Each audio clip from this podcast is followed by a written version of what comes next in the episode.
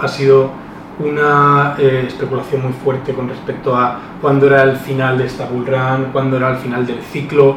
eh, muchos influencers metiéndose últimamente y anunciando precios desorbitantes tanto en Bitcoin como en, como en otras altcoins. Digamos que era, eh, cuando hablamos de bull run, que a lo mejor hay gente con conceptos que no pueden entender, Vale. es que el, el mercado de las criptomonedas en general estaba subiendo para arriba de forma desproporcionada, O sea, ¿no? En cualquier moneda prácticamente que comprases eh, subía, Vale. sin ningún tipo de fundamento. Y subía todos los días, es decir, días de corrección teníamos uno cada Vale. dos semanas, quizás. Y Vale. encima las correcciones eran poca cosa.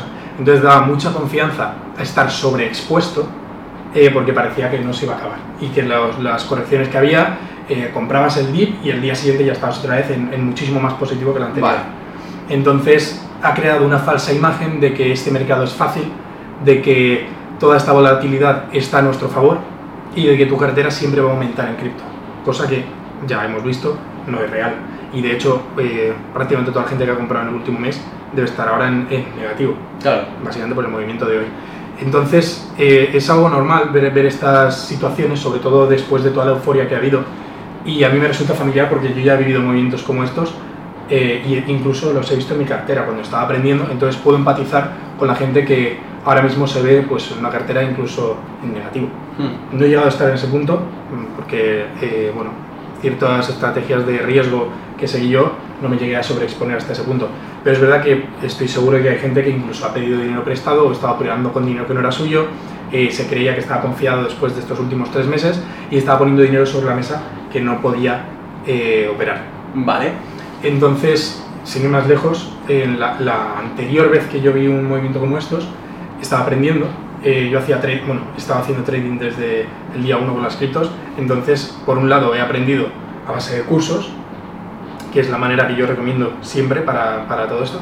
Y por otro lado, he aprendido a base de prueba y error, que es la otra manera que pagas al mercado tu suscripción de, de sabiduría. ¿no? Total. Eh, entonces, claro, eh, la diferencia que hay entre, por ejemplo, esto y, y una universidad es que la universidad tú sabes cuánto vas a pagar. O en un curso de, de criptomonedas o de, de formación financiera, sabes precisamente cuánto vas a pagar y cuánto te va a costar toda la formación. Cuando tú estás aprendiendo con el dinero que estás jugando, eh, lo que vas a pagar potencialmente es toda tu cartera. Entonces, eh, eso yo lo, entendí cuando empecé a operar y pagué el 90% de mi cartera. Buah. Entonces, te digo, puedo llegar a entender el sufrimiento o la desesperación que estén teniendo algunas personas. O sea que, digamos, ¿esto qué época fue? ¿La época en la cual te pegaste, digamos, la hostia? Pues fue incluso antes de la cuarentena. Vale.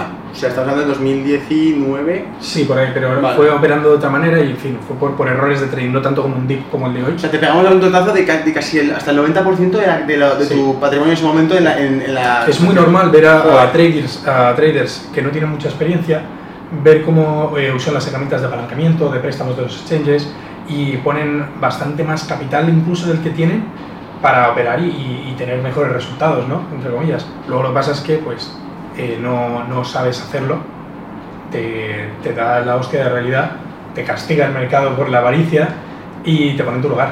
Mm. ¿vale? Entonces, eh, después de todo eso, pues ya he aprendido y la manera en la que he afrontado este dip fue que, para empezar, em, dejé de comprar criptomonedas en un momento en el cual ya la, la euforia del mercado era agresiva y, y hasta ridícula y en ese momento pues empecé a poner incluso operaciones en corto, cuando todo estaba rozando máximos, eh, madre mía, ADA se va a 3 dólares, eh, Ripple se va a 4 dólares, en fin, unos movimientos bastante exagerados. Y en ese momento yo pues eh, coincidiendo con algunos niveles de, de trading que puedes estudiar y analizar, en esos puntos yo ponía operaciones en corto. Entonces, por un lado tenía una, una parte de mi cartera expuesta al mercado, yo sigo teniendo Bitcoin, sigo teniendo algunas alts, y por otro lado tenía operaciones en corto. De esa manera creas como una especie de equilibrio de la parte que estás expuesta y la parte que estás en contra de la propia exposición. Entonces, en caso de que perdiese eh, el mercado, de que bajasen los precios, tu cartera baja, pero tus posiciones en corto ganan.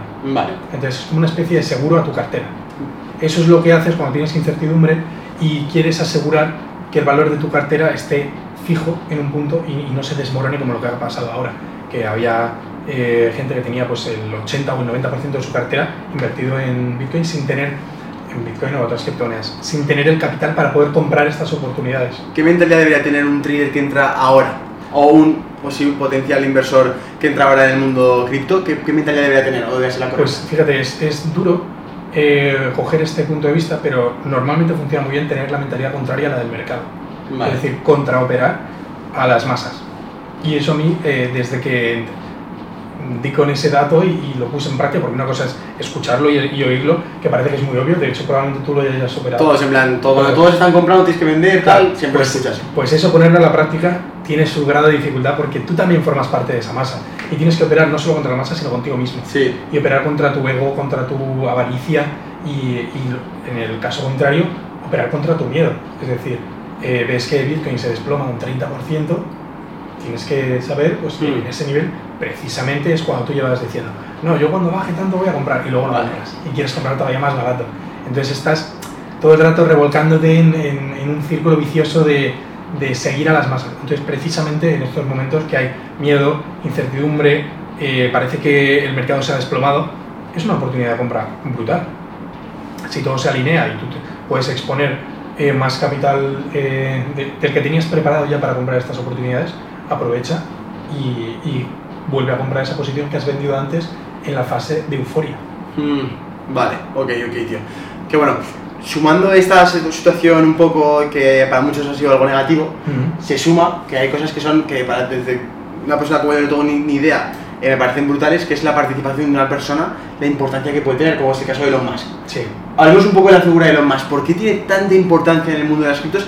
Y por qué, digamos, es como, lo explicaste muy bien en unas historias que subiste en Instagram, Ujú. eh, que me pareció súper gracioso, que era como que si esto es el juego de las sillas, Elon Musk es el que controla la música. Es Efectivamente. como una forma muy buena de explicarlo y me gustó mucho. Sí. Eh, ¿Por qué, tío? ¿Por qué tiene tanta voz? ¿Por qué tiene tanta Pues importancia? realmente eh, hay, bueno, para empezar es un mercado que tiene menos volumen que el de las acciones, eh, entonces podemos ver mm, golpes más fuertes tanto positivos como negativos. Y Elon Musk en particular funciona como un altavoz dentro de todo este ecosistema, por varios motivos, principalmente, eh, bueno, por un lado porque mm, Tesla es uno de los, mm, de- un gran holder de Bitcoin y eh, el momento en el que compró supuso una un después para las entidades institucionales a la hora de introducirse y tener parte de su capital en Bitcoin. Eh, por otro lado, Elon Musk como figura ya individual, no te hablo de la empresa, sí que tiene mucho eco en todo lo que dice, sobre todo por Twitter, Hmm. eh, que lo usa como una plataforma de, de- de, vamos, un, un altavoz impresionante. Eh, desde verano prácticamente yo ya vi que, que estaba tuiteando tonterías sobre Doge, que, y, y cuando se le preguntaba sobre Bitcoin, no era una persona que fuese a apoyar Bitcoin directamente, sí a las criptomonedas, pero no a Bitcoin, o sea, lo, lo veía como, bueno, sin más. Entonces a mí, de hecho, me sorprendió ver que, que era partidario de Bitcoin y que Tesla había comprado tal cantidad de Bitcoins. ¿Qué pasa? Que todo el público que él tiene en Twitter eh, es, aparte que es muy fanático de Elon Musk, o sea, Elon Musk es una, una figura que crea fanatismo por su personalidad y por todo lo que ha conseguido y, y la, y la idealización que existe en torno a su persona. Pues como se le tiene un genio, eh, todo lo que dice parece ser que tiene razón. Hmm. Y de hecho, bueno, ahora lo vamos a ver con un par de tweets suyos que Elon Musk se, se confunde y, y puede decir cosas que no son del todo verídicas. Y de, de todas maneras, tampoco sabemos cuáles son sus intenciones frente al mercado. Entonces, aunque él pueda poner un tweet en contra de Bitcoin, no tenemos por qué pensar que es una persona que nos ama a todos y que va a hacer lo que esté en su mano para ayudarnos a todos. Es decir, puede, puede trabajar por el bien de su propia fortuna, de, de su propia empresa y de su familia. Hmm. O incluso no lo sabemos. Claro. Entonces tampoco te puedes fiar de, de todo lo que diga este hombre. Entonces, pues hemos visto, lo estábamos viendo antes, unos tweets, por ejemplo, de los más polémicos que ha subido últimamente. ¿Me estáis viendo por pantalla ahora mismo? Sí. Eh, un tweet en referencia a Tesla y Bitcoin, que básicamente eh, ante, bueno, anunció que se podían comprar coches de Tesla con Bitcoin y a mí eso me emocionó porque de hecho me puse en la mentalidad y digo, bueno, pues ya está, me voy a comprar el Cybertruck con Bitcoin, me apetece. Total.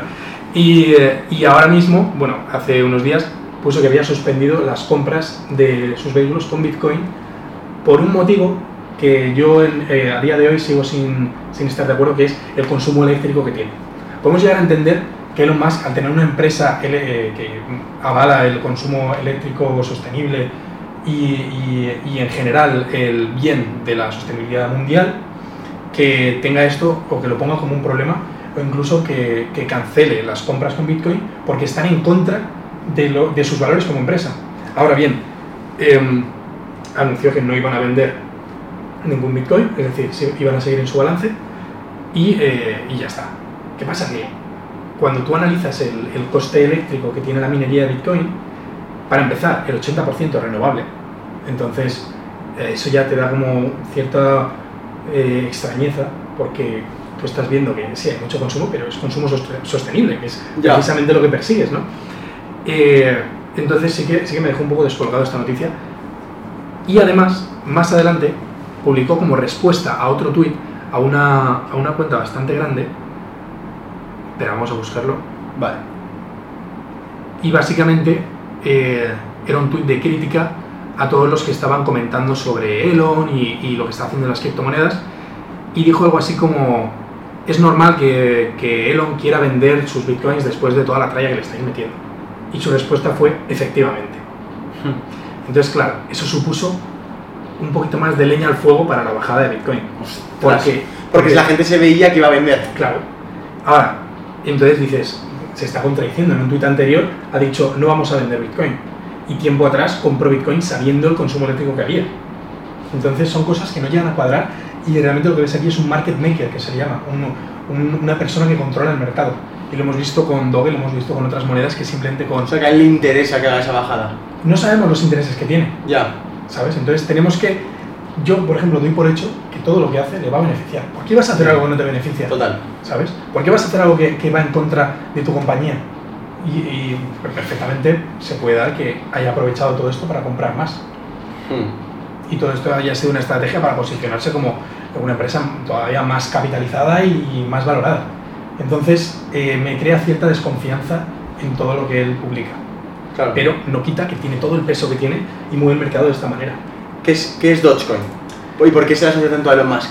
Vale, Dogecoin, ¿y por qué se le asocia tanto a Elon Musk? Que es el punto interesante, es una moneda meme. Meme. y no va más allá de una moneda meme que el desarrollador la hizo en unas pocas horas. Todo el mundo- pero llega- casi llega el dólar, ¿no? Bueno, estuvo en 70 y pico céntimos. Pero eso es una barbaridad, Es tío. una barbaridad, una absoluta barbaridad. Y es un meme. Se, se compara el valor de, de todo Doge con grandísimas empresas. Y ¿Hasta qué dices, punto, tío? Claro, es, es ridículo. Dices, ¿cómo puede llegar el valor de un meme a esto? Pero bueno, lo puedes considerar hasta un cierto punto arte retórico de alguna manera. Es algo así, mola. Entonces, visto así, pues puede tener sentido que valga tanto. Para mí no lo tiene. Ya. Y, y de hecho la gente que decía, bueno, va a llegar al dólar, quizá en unos años pues se pueda dar otro evento y, y- y se desarrolle un poquito más la tecnología y se le dé un uso práctico, en fin. Todo esto por intereses que hay detrás, obviamente, pero no, yo no, no lo considero. Y de hecho... eh, ¿Cuándo sale Dodge?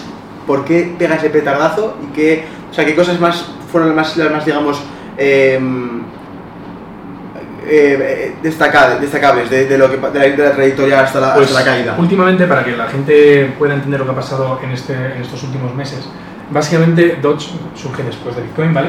El código es muy similar al de Bitcoin, pero las transacciones tienen menos coste y son más rápidas, ¿vale? Entonces, de alguna manera, siendo sinceros, Es mejor que Bitcoin, entre comillas. entre comillas, entre comillas, ¿vale? La, la funcionalidad que tiene. Pero bueno, el, el punto es que se ha convertido en un instrumento mediático y en algo que empoderaba a la sociedad frente a las eh, instituciones financieras. Hmm. Entonces se ha convertido en un movimiento social, más que en en una propia criptomoneda, Vale. era un movimiento social, en el cual veías a, a Instagrames, artistas enormes eh, eh, patrocinándolo, diciendo que están comprando Doge, que nunca lo iban a vender, Golden, eh, perdón, Diamond Hands, que, que jamás lo iban a vender, y todo eso crea seguridad frente a, bueno, pues si nadie va a vender y todos lo estamos comprando, pues claro que vaya al dólar, ¿no? ¿Por qué no? Eh, pues no, no, no, no era así. Y realmente lo que se estaba haciendo era una especulación impresionante con su propio precio. También, eh, bueno, aparte de que cada tweet de Elon, que eran súper sensacionalistas, o sea, diciendo cosas hasta vamos a poner literalmente un doge en la luna. Y es verdad, o sea, ha financiado una misión espacial con doge, según, según lo que ha dicho. O sea, eso ya es, es impresionante. Y luego aparte eh, se anunció que, que iba a ir a la Saturday Night Live. Igual tú estabas hablando Eso, de eso. eso, lo de SNL, eso te quería preguntar. Es la Saturday Night Live, que es básicamente un programa, como podríamos asemejarlo a un hormiguero. A un hormiguero, vale. Pero mucho más, mucho más Jimmy Fallon por ahí, ¿no? Sí, ese tipo de, de historias. Eh, y que lo iba a presentar Elon Musk. O sea, no iba, a, no iba a ir él como entrevistado, lo iba a presentar él. ¿Vale? ¿Y lo presentó? Claro. Hostia. Claro, claro. Y eh, iba a ir tanto él como Miley Cyrus y otros invitados. Y eh, días antes de, de ir, él puso tweets como Dogfather, como eh, haciéndose pasar por el Godfather del el padrino, pues él siendo el Dogfather, eh, publicando cosas de que en la lista de invitados aparecía el Doge. Joder, Eh, todo mencionado por todos Todo- lados. claro, entonces Que hay un interés seguro y detrás, tío, en plan de... absolutamente tiene que haber un interés, pero luego vamos a, a- a cuál podemos pensar que puede ser el interés de todo Sí. esto, porque al final, bueno, ahora vamos a eso. Pero básicamente lo que pasó es que la gente se pensaba que durante el evento Elon iba a decir algo que iba a causar que muchísima más gente comprase Doge en ese momento y se fuese al dólar. Entonces, justo antes del evento teníamos Doge a 70 y pico céntimos. Ahora mi pregunta es, ¿quién en este punto no ha comprado Doge? Es decir, ¿quién más falta por comprar? ¿Cuánto más capital le va a entrar a esta moneda? Si ya es la tercera moneda más grande de todas las criptomonedas. Flipas. O sea, ¿qué va, qué va? ¿Va a superar a Ethereum? ¿Va a superar a Bitcoin? No hay capital para eso. Entonces, para mí era bastante obvio que se iba a desmoronar dada la, dada la ilusión. O sea, lo que se estaba vendiendo era ilusión. Entonces, cuando se vende ilusión, te pones en contra. Y efectivamente pasó eso. Desde el momento de, de que fue el evento, nada más ¿Mm? abrió eh, en directo el evento, se ve como ha ido cayendo el precio hasta el día de hoy, que ha seguido cayendo. ¿Y ahora cuánto está? A 30 y pico céntimos ha llegado. 30 y pico, sí. desde 0,70. Mm. Es una barbaridad. Es una barbaridad. Entonces, claro, luego lo pensamos y dijimos, ¿qué interés puede haber detrás para que Elon le dé tanto bombo? Bueno, pues tampoco hay que descartar que Elon Musk es una persona bastante excéntrica, es una persona muy, muy curiosa y que, bajo mi punto de vista, no creo que necesite más capital ni hacer una, una estafa de ese nivel, un pam pam dam a toda la humanidad, como para Claro. que esté justificado. Simplemente puede ser diversión. Es decir, llegas a un punto en tu vida de, de éxitos, es decir, Ya, que es un poco es- diversión. ha sí, llegado a ser la persona más valorada del mundo. Eh, su empresa de coches es de las, de las que tiene más fanáticos en todo el mundo. Todo el mundo quiere tener un Tesla. Eh, esta- ha superado la carrera espacial de la propia NASA. Mm. Vamos a ver. ¿Qué te Te queda falta ya, sí, sí, total. O Pues sea, es presidente del gobierno, ¿eh? Ya Claro, está. Nada claro, más. o sea, vamos a ver. Y, eh, y, y se le idolatra mucho. Entonces, esta persona tiene un, un, un aura de Dios, de lo, lo he conseguido todo, que precisamente esto puede ser un juego Vale, Oscar, eh, también algo que ha pasado, que me has contado también, es que ha habido casos muy de extremos. inversores que le han perdido todo, absolutamente. Sí. ¿Por qué se ha dado? ¿Qué, ¿Por qué Vale, pues eh, aquí lo que tenemos que ver es el comportamiento de los inversores retail. Para los que no lo sepan, los inversores retail son eh, no institucionales, es decir, como puede ser tu amigo y vecino, quien sea, o tú mismo, el que está viendo este vídeo. Somos inversores retail. Yo incluso soy inversor retail. Entonces, toda esta gente que está poco formada, opera muy en base a sus emociones, eh, se deja llevar por las masas, apuesta mucho más, bueno, apuesta, opera con mucho más capital del que, del que puede. Eh, hay unas herramientas en los exchanges que es el apalancamiento. Los que no estáis operando, pues no vais a saber lo que es, pero básicamente es que el exchange te presta un, un X de tu propio capital para operar. Entonces, si tú tienes, por ejemplo, eh, mil, mil dólares para operar y te apalancas por dos, pues puedes operar con dos mil dólares, te están prestando eso. Ahora, si el precio, ¿vale? Bajase un 50%, como tú estás en un por dos, eh, esa bajada te supone un 100%. Entonces te ha liquidado la cuenta. Y te borran la cuenta. Se queda en cero, te la liquidan. Incluso si se hace mal, puedes llegar a estar negativo, dependiendo de los términos de cada exchange y de lo avalado que estés tú como, como trader. Entonces, ¿qué pasa? Es muy fácil ver a gente. De hecho, estoy viendo a KSI, que es un youtuber inglés. KSI, sí. Sí, lo conoces, ¿no? Sí. Vale, pues él últimamente ha estado compartiendo sus operaciones porque él ¿De- ahora parece de- de está, haciendo, está haciendo trading. De hecho, tiene una cuenta en Twitter dedicada exclusivamente a eso, KSI. KSI. Sí, sí, sí. Hostia, me había. Y si ves sus operaciones, eh, bueno, es gracioso porque en, en alguna ha dicho, Buah, esto es demasiado fácil. Y, y veía su captura, que está por 100 apalancado, y le salía un 200% de beneficio. Esto es algo, por cierto, que tenéis que mirar cuando la gente comparte beneficios en las redes sociales, aseguraros de cuál es su, su apalancamiento, para ver eh, cómo de arriesgados están siendo operando, cómo de real es ese porcentaje, Mm. Y bueno, si, si son experimentados, tiene sentido que usen algún tipo de apalancamiento porque aumenta su riesgo, en fin, sus propias estrategias. Pero en general no es recomendable en absoluto si no tienes muchísima experiencia. Eh, entonces, claro, cada KSI estaba compartiendo por 100 de apalancamiento. Eso significa que un 1% negativo te está cerrando la cuenta. Y ver un 1% en cripto es de lo más normal.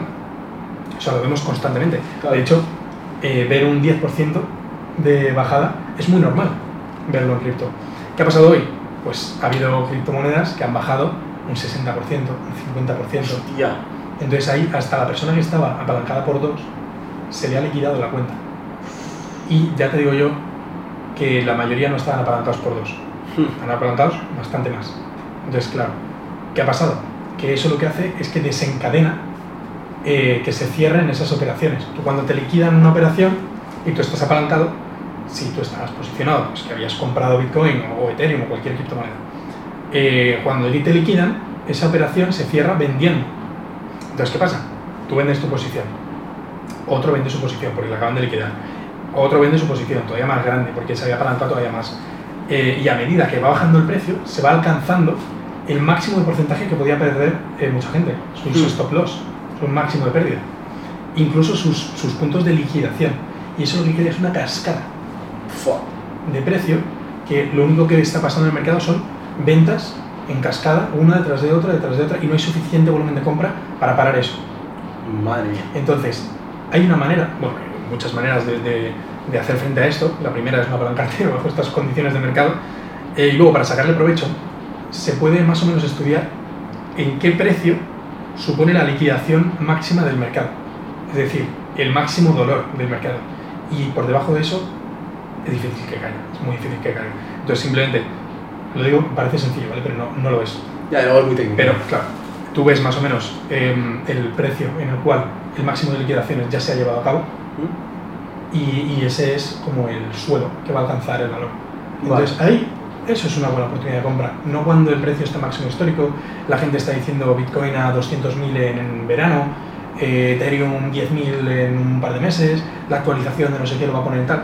En fin, todo eso es eh, gente que está expuesta al mercado y quiere tener todavía más ganancia. O sea, nunca, nunca vas a ver a alguien que no está expuesto al mercado decir, bueno, bueno, yo no tengo nada de Bitcoin, pero eh, dentro de tres meses, madre mía, ¿cómo va a estar el precio? Ya. No, no pasa, no pasa. Entonces, eh, pues hemos visto eso, una, una cascada de ventas acumulativas una detrás de otra que ha llevado a las velas que hemos visto hoy. Las velas, eh, bueno, otra vez para Sí. quien no lo sepa, es una unidad eh, dentro de todo el gráfico, puedes poner una imagen para que se Sí, vea. sí, no, esto todo esto era con imágenes. Vale, que se ve básicamente el precio de entrada de ese periodo, el precio de salida y el máximo y el mínimo. Vale. Cada, por ejemplo, cualquier exchange, tanto Binance como FTX, eh, que son los exchanges donde puedes hacer estas operaciones, se ven muy claros los gráficos. Si el gráfico es para arriba se ve verde la, la vela, Ujú, y si, el- o sea, y si el- y la vela es para abajo se ve negativa y se ve roja. Exacto. muy claro. ujú. Así que, así que eso perfecto. Eh, Oscar, eh, mucha gente, el primer vídeo, el que lo podéis ver por aquí por la, por la etiqueta, que os lo recomiendo, es un videazo brutal, que hacemos un reto Oscar y yo, con mil euros eh, metiéndole en el mundo cripto y nos adentramos de golpe, así que os recomiendo que lo veáis. Eh, justo ahora estábamos comentando que, para- que tenías algo eh, preparado, que estabais trabajando durante mucho tiempo, para esa gente que quería empezar a aprender, Sí. ¿no? Y es una semana eh, de, de de inversión, ¿cómo es? Sí, ¿Cómo es bueno, todo eso? yo lo, lo primero, antes de nada, yo recomiendo a la gente que antes de invertir empiece a curiosear. Perfecto, eso es. Curiosear, es decir, tampoco tienes que meterte a hacerte un cursazo ni nada, simplemente curiosear el mercado, eh, reconoce si es algo que te gusta, si esta comunidad te parece divertida, porque aparte de que esto, pues obviamente yo lo considero una actividad profesional y me dedico a ello, pero hay gente, la mayoría, que lo deberían entender como un, un paralelo en el cual puedes conseguir un beneficio, pero más bien como hobby, que te va a Vale. generar un beneficio, ¿no? Entonces, para empezar, que te gusta. Cambio de chip, sí, eso es. Exacto. No, no voy a buscar hacerme millonario y comprarme una mansión y irme a Miami, no. O sea, me gusta esto, me parece interesante, eh, voy a investigar un poquito más al respecto. Hay oportunidades, claro que hay oportunidades. O sea, la gente que diga que no hay oportunidades miente, pero hay oportunidades en todo. O sea, es lo único que necesitas es el conocimiento. Exacto. Eso es, eso es la, la diferencia entre una persona que, que es escasa mentalmente porque tú piensas que, que todo te sale mal porque no tienes los conocimientos para poder conseguir darle la vuelta a esa situación. Y luego están las gentes que cuando todo el mundo, por ejemplo, en este, este momento de ahora mismo, que parece que todo se va a la mierda, hay gente inteligente que está sacando de rentabilidad a esa caída. Ya está, es así, es fin. O sea, entonces, Eso es. eh, eso. simplemente mencionar el tema de la Investing Week, porque seguro que mucha gente luego me pone los comentarios, así le respondo. Sí. Eh, ¿De qué fechas a qué fechas bueno, Básicamente eh, hemos estado preparando con JF Partners y, y muchos invitados especiales bastante bastante profesionales en este sector, tanto de finanzas como de eh, declaraciones, ciberseguridad. Fiscalidad, incluso de nivel de impuestos para el trabajo. qué guay. Básicamente porque son aspectos que normalmente no se tienen muy en cuenta cuando uno empieza a aprender, pero son fundamentales. al final, tarde o temprano te vas a encontrar con ellos y qué menos que conocerlos desde el primer momento para poder tenerlos en cuenta en todo lo que tú hagas. Mm. Entonces, como mm, básicamente por petición, yo he estado compartiendo eh, desde que salí en tu vídeo, pues la gente ha estado pidiendo eh, este tipo de contenido, quizá alguna formación. Eh, yo recomiendo mucho que en Internet está plagado de información, pero eh, hemos recopilado toda esa información con muchos profesionales para que en siete días, del 31 de mayo al 6 de junio, durante dos horas al día por las tardes, en directo, que bueno, luego tendrán todo el contenido para, mm. para poder verlo tranquilamente, se cubra toda, bueno, un saco de información impresionante en que la gente pueda estar cómoda y con conocimiento de causa en este mercado. Qué guay, Así que nada, chicos, sin más, si queréis más información, ¿vale? Os dejaré toda la información abajo, ¿vale? Y si no, pues espero que os haya gustado mucho este vídeo. Si os ha gustado que traiga Oscar, ponedlo por los comentarios. Seguidlo en Instagram, tenéis, tenéis link en la descripción, tenéis su Instagram por aquí. Y nada, chicos, muchas gracias por ver el vídeo hasta aquí. Suscribiros al canal y os vemos en el próximo vídeo.